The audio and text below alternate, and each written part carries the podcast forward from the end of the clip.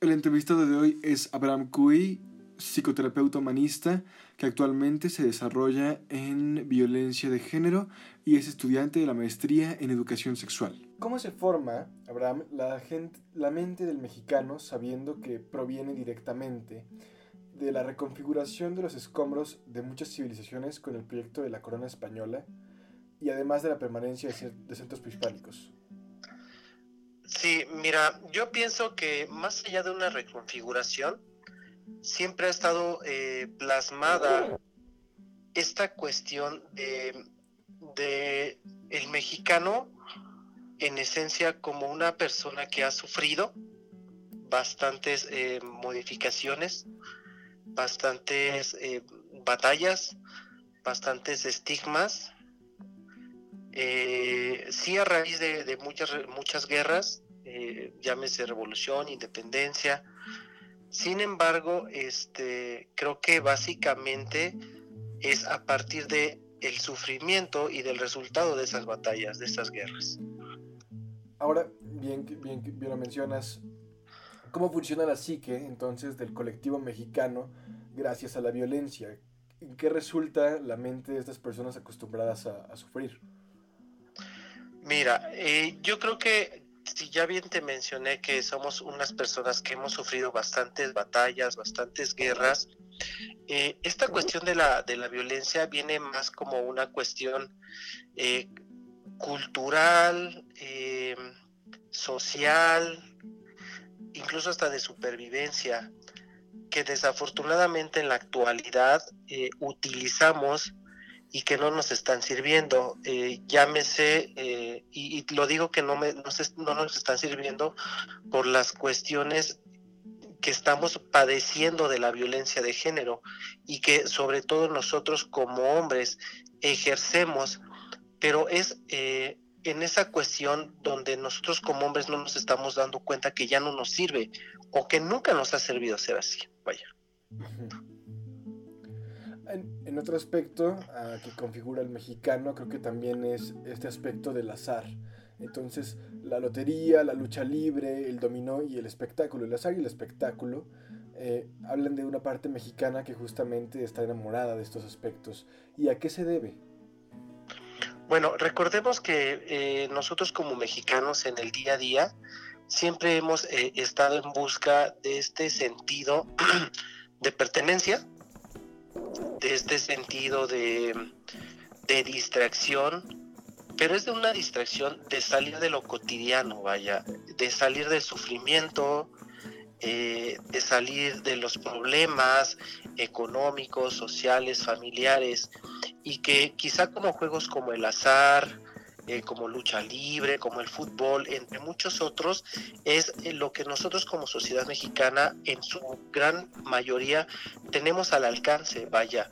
Eh, no, a veces no es necesario, por ejemplo, irte quizá a un estadio, ir a un gran bar, a ir a una zona que es, mm, se le podría llamar específica, pero que refiera más a, que sea exclusiva, vaya, sino que podemos tener esos juegos de azar, ese fútbol dominguero clásico, este, esos juegos de azar con los amigos, en la cantina, eh, que está más a la mano, vaya, y que como personas que trabajamos a diario, que sufrimos, que estamos ganándonos el pan del día a día, entre muchas otras circunstancias cotidianas, pues esa distracción está a la mano, vaya. Entonces, por lo tanto, pues como manera de distracción en, de los demás contextos, pues podemos estar ahí y nos podemos olvidar y nos podemos divertir y nos podemos incluso reír, ser felices momentáneamente. Eso, eso es lo que te puedo yo comentar. Ahora, ya lo mencionábamos justo con la pregunta anterior eh, respecto al azar. Eh, ¿Qué lugar tiene la suerte entonces en la mente de los habitantes de nuestro país? Yo creo que más bien la mente eh, tiene que ver con una cuestión también ideológica que venimos cargando donde la persona que tiene suerte es la persona afortunada, es la persona exitosa. Eh, es bien importante mencionar que obviamente en la sociedad actual pues sabemos que el éxito se persigue durante otras vías.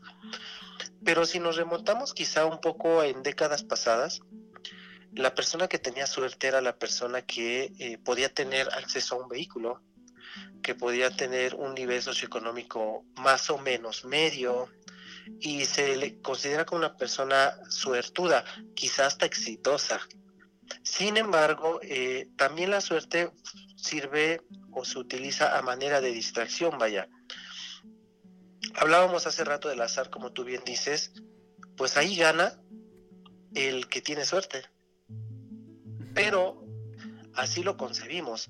Realmente gana el que tiene mayor experiencia, ¿no? El que sabe más acerca del juego. Y, pero no está de más también mencionar que hay cosas que sí tienen que ver netamente con la suerte, porque podrás sacar estadística, probabilidad, etcétera, pero no del todo te puede, puedes acertar, vaya. Ahora, en otro aspecto también del mexicano para entenderlo mejor, ¿cómo percibimos a la muerte? Mira, yo creo que para percibir a la muerte hay que eh, contextualizarlo en las diferentes etapas eh, de la vida del mexicano, eh, de, la, de la historia, porque te puedo hablar quizá de nuestros antepasados, donde consideraban la muerte como sí a donde todos podíamos ir, pero era como esa cuestión más de sentirnos únicos sentirnos eh, afortunados eh, de que podíamos eh, o que íbamos a ir al Mictlán, ¿no? Por ejemplo. Era un, era un honor, vaya, ir al, al Mictlán. ¿Por qué? Porque, pues, recordemos que el Señor de la Muerte, Tecutli, por ejemplo, pues era una deidad. Entonces, afortunado la persona que podía ir o eh, morir e ir al inframundo, ¿no? Actualmente podríamos, no sé, ya este, la muerte pues es considerada como pues algo a lo que no queremos llegar, ¿no? Porque está considerado con el, con el sufrimiento, con la pérdida, em, por diferentes cuestiones, tanto económicas como sociales, como de enfermedad, como de dejar, como ser convalecientes, como sufrimiento, vaya, ¿no? Que si te das cuenta, desde que hemos estado charlando, pues viene la palabra sufrimiento, ¿no? Y la muerte actualmente, pues, está considerada como ese sufrimiento, ¿no? Más allá de que trascendamos o de que pasemos otro plano, yo creo que actualmente va considerada más como con esta cuestión del sufrimiento. Ahora eh, también ya salió en el momento de la plática.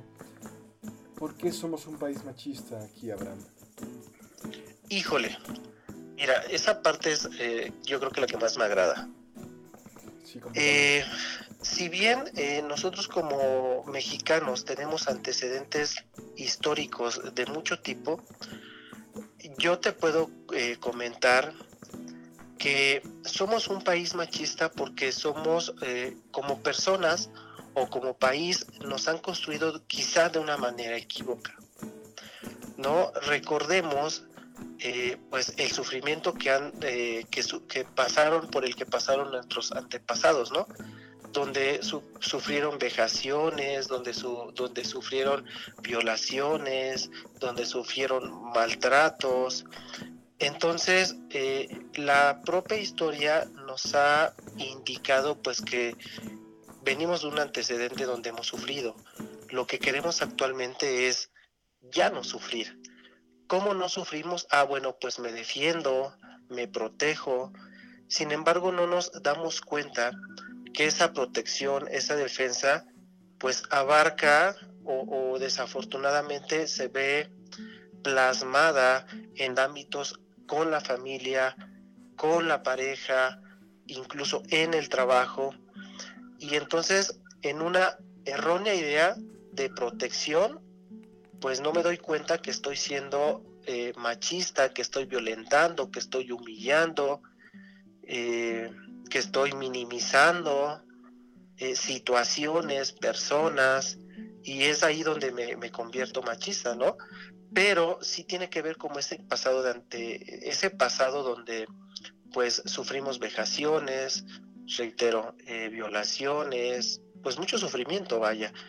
Pero en la psique del mexicano, pues no hemos podido transformar, modificar, reeducar y creemos que, está, que estamos sufriendo ¿no? todo el tiempo. Entonces todo el tiempo hay que protegernos, algo que es completamente eh, equívoco ¿no? en la actualidad.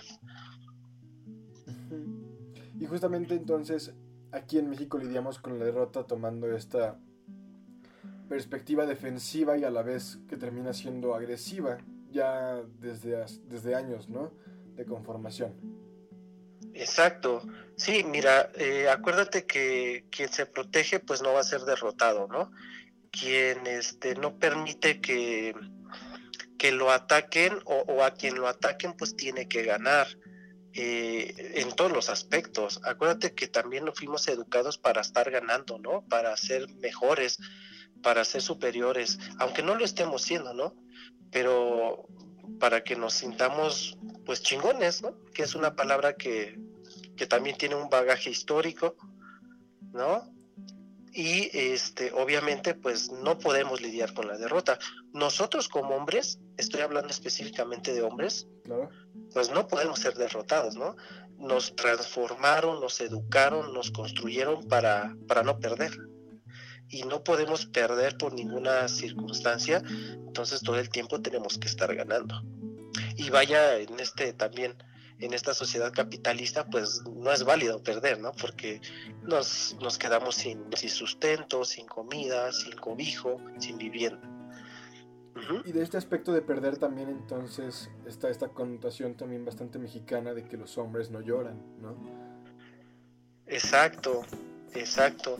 Yo fíjate que en la experiencia laboral, pues siempre he comentado tanto hombres como mujeres, pues que nosotros sobre todo como hombres estamos mal construidos, estamos mal diseñados, ¿no? No porque así querramos, sino porque mucho tiene que ver con la historia, pero también tiene mucho que ver con la educación, ¿no? La, la sociedad en la que estamos, una sociedad patriarcal, ¿no?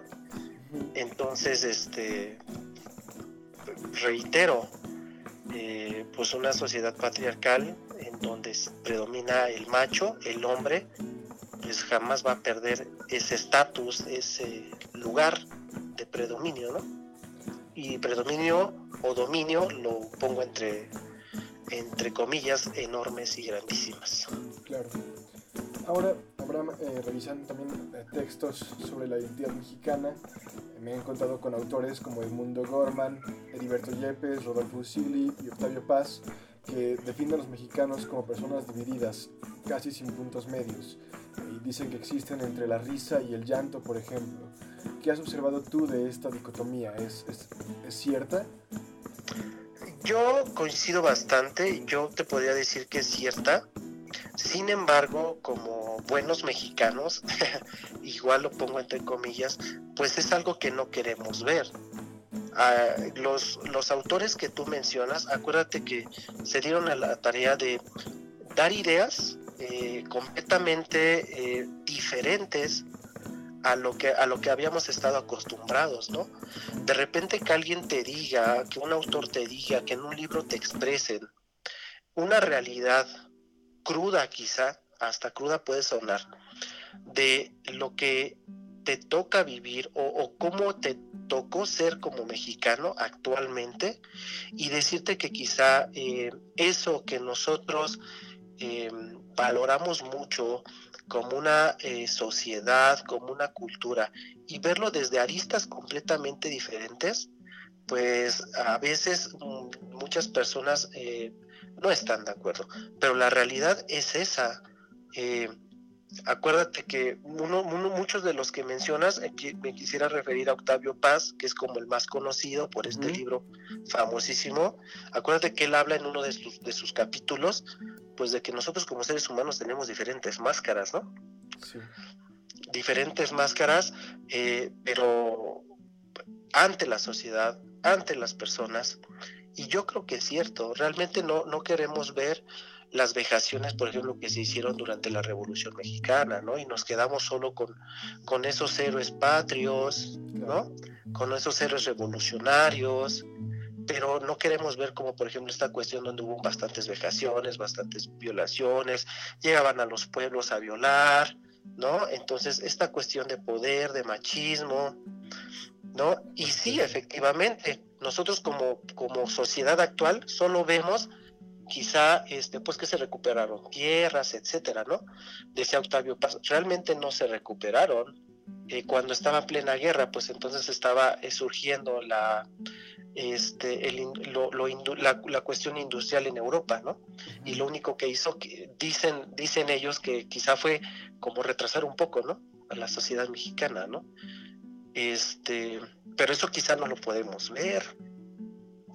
Em, esto de la dicotomía y de que somos personas divididas, pues desde el simple texto lo dice, ¿no? No queremos ver esas aristas que ellos mencionan que ellos refieren, ¿no? ¿Por qué? Porque nos quedamos solo con se recuperaron tierras, son héroes revolucionarios, pero no queremos ver más allá, ¿no? Entonces, sí, efectivamente, este, creo que no se equivocan al definir a, los, a, las, a las, nosotros como personas mexicanas como unas personas divididas, ¿no? Hablan también como la risa y el llanto.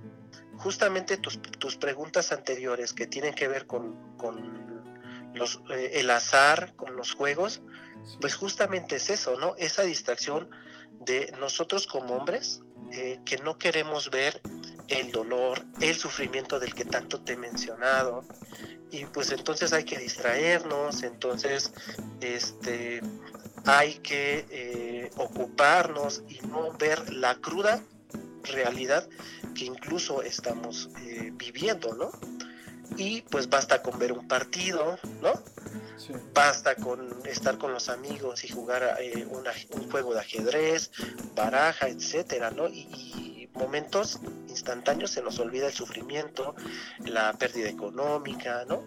Eh, los problemas sociales, los problemas laborales, los problemas de pareja, etcétera, ¿no? Entonces sí, yo creo que efectivamente somos personas divididas y, nos manejamos justamente por estos dos polos, ¿no?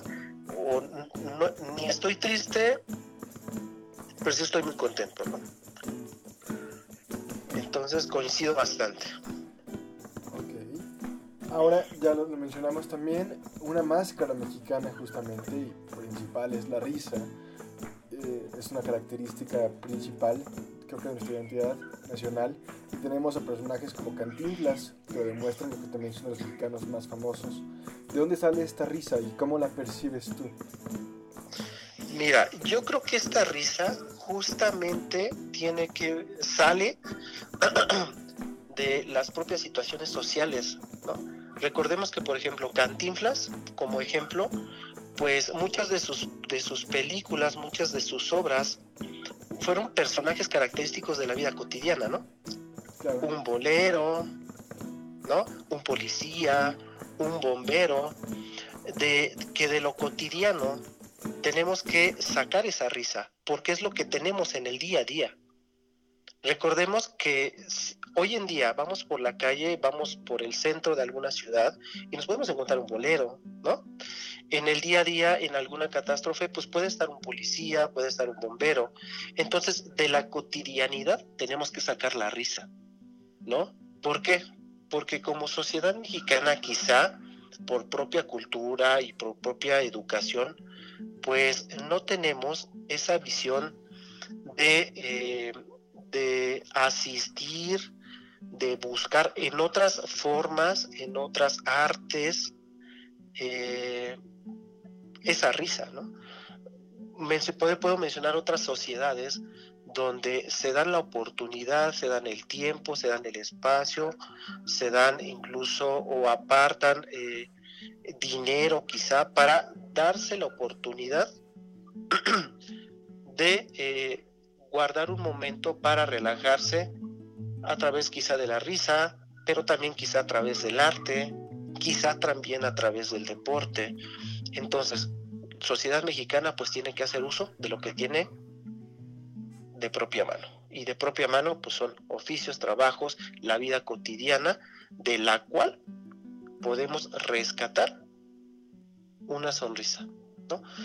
Eh, quizá me puedo decir algo aventurado, con todo el temor a equivocarme, pero eh, pues de este día a día, de mi trabajo día a día cansado, frustrado, etcétera, pues tengo que rescatar una sonrisa, aunque es por muy gastado, desgastado que esté, pues lo tengo que hacer, ¿no?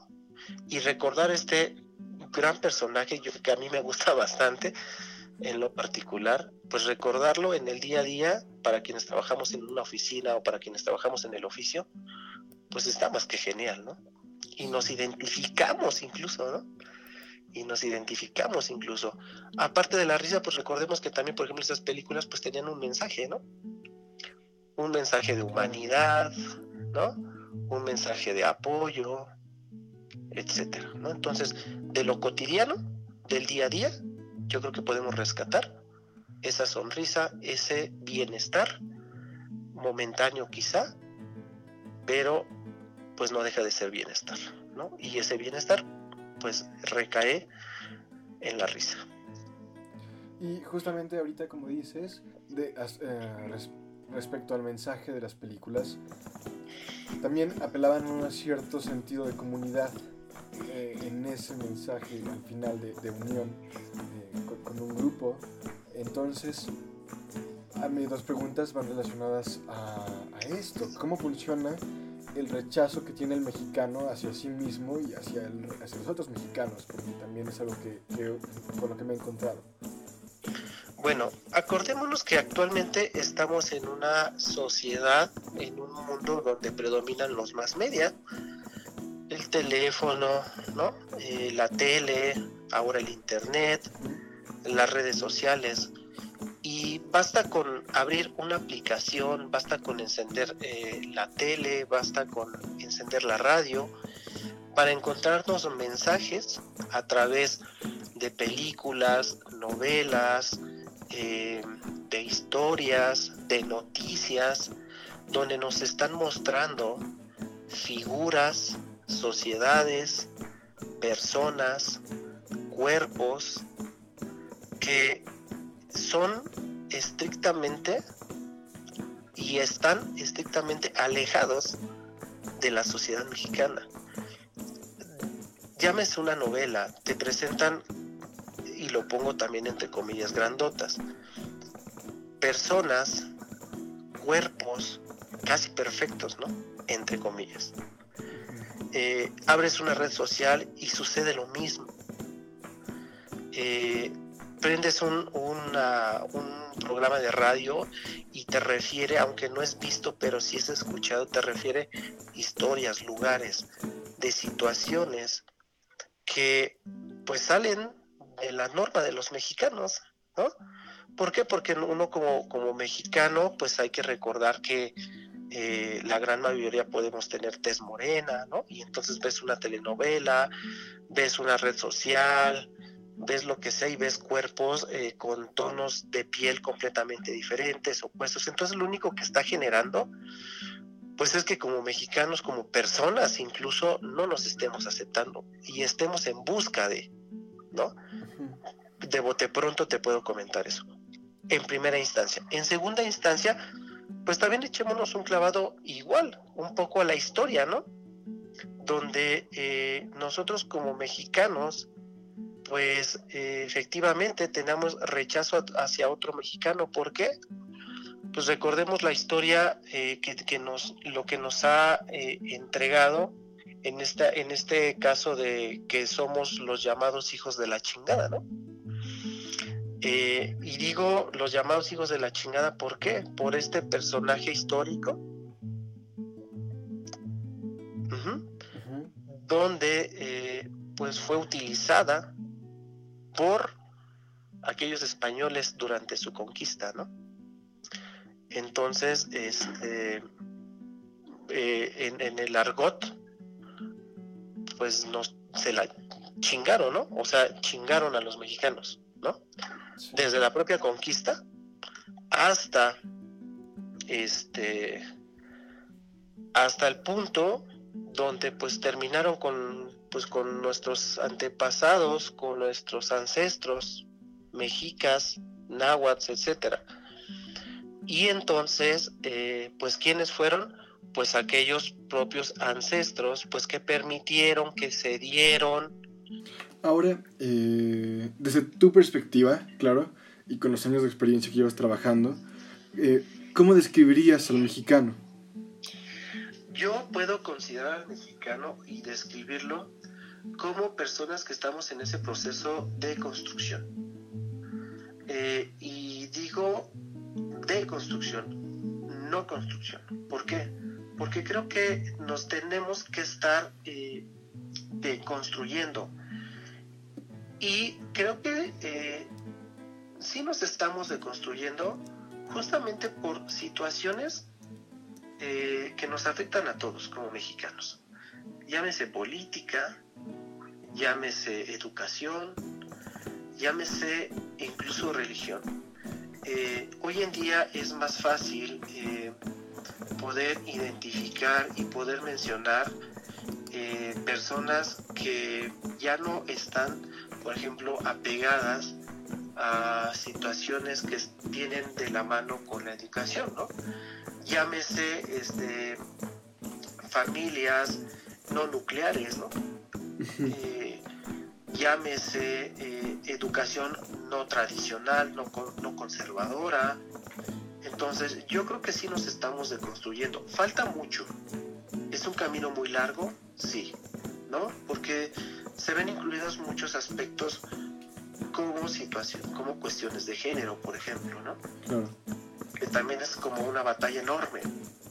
Pero sí considero que sí nos estamos deconstruyendo como mexicanos.